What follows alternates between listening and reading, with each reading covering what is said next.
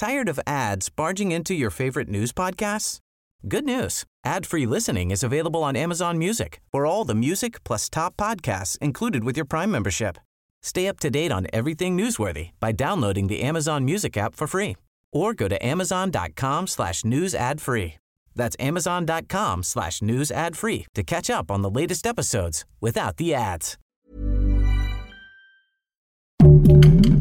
Heraldo Podcast, un lugar para tus oídos. ¿Los nuevos consejeros serán elegidos mediante un sorteo? Te explicamos la curiosa propuesta de AMLO. Esto es Primera Plana de El Heraldo de México.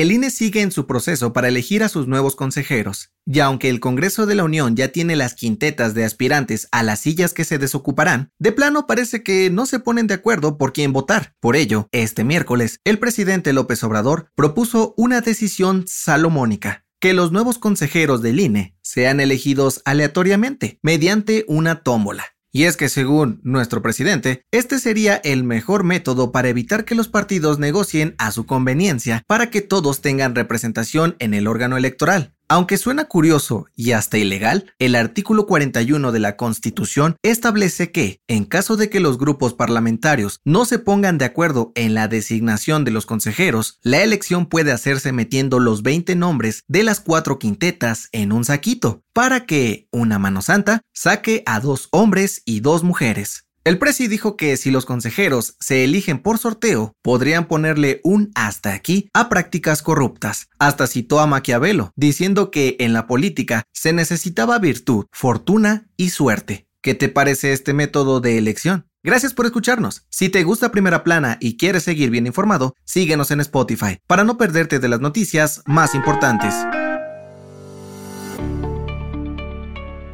Apenas ayer te contábamos sobre el incendio en una estación migratoria en Ciudad Juárez que provocó la muerte de 39 personas. Y aunque la versión oficial de la Fiscalía General de la República apunta a que fueron los migrantes quienes iniciaron el fuego para manifestarse en contra de su posible deportación, ya hay servidores públicos señalados como responsables del incidente. De acuerdo con la titular de la Secretaría de Seguridad y Protección Ciudadana, Rosa Isela Rodríguez, cuando el incendio comenzó, al menos ocho personas, entre ellos dos agentes federales, uno estatal de migración y cinco elementos de seguridad privada, estaban en el lugar y no hicieron nada por abrir las rejas para dejar salir a los migrantes. Por esto, ya fueron detenidos y están rindiendo sus declaraciones ante el Ministerio Público, pues según la funcionaria, no se apegaron a los protocolos de protección a la vida ni de protección civil, por lo que sus acciones no pueden quedar impunes. En este sentido, la fiscal especializada en materia de derechos humanos, Sara Irene Herrerías, reveló que ya se giraron cuatro órdenes de aprehensión y hoy girarán cuatro más contra los responsables por los delitos.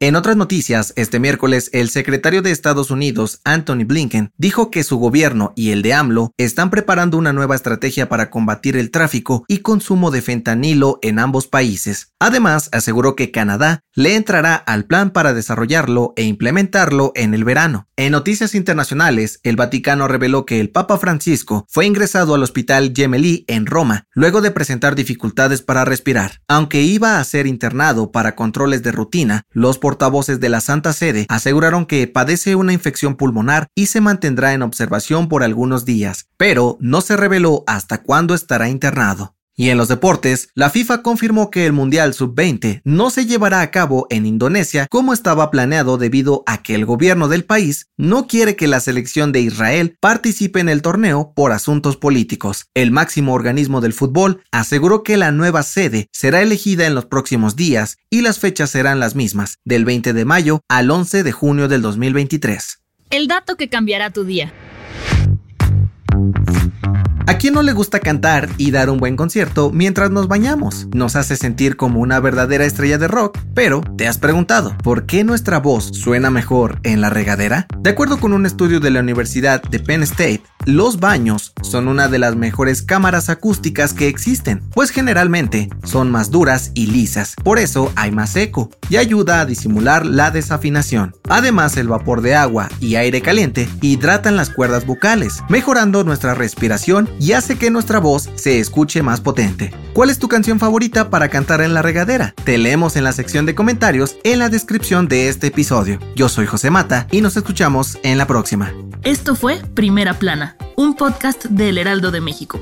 Encuentra nuestra Primera Plana en el periódico impreso, página web y ahora en podcast. Síguenos en Instagram y TikTok como El Heraldo Podcast y en Facebook, Twitter y YouTube como El Heraldo de México. Hasta mañana.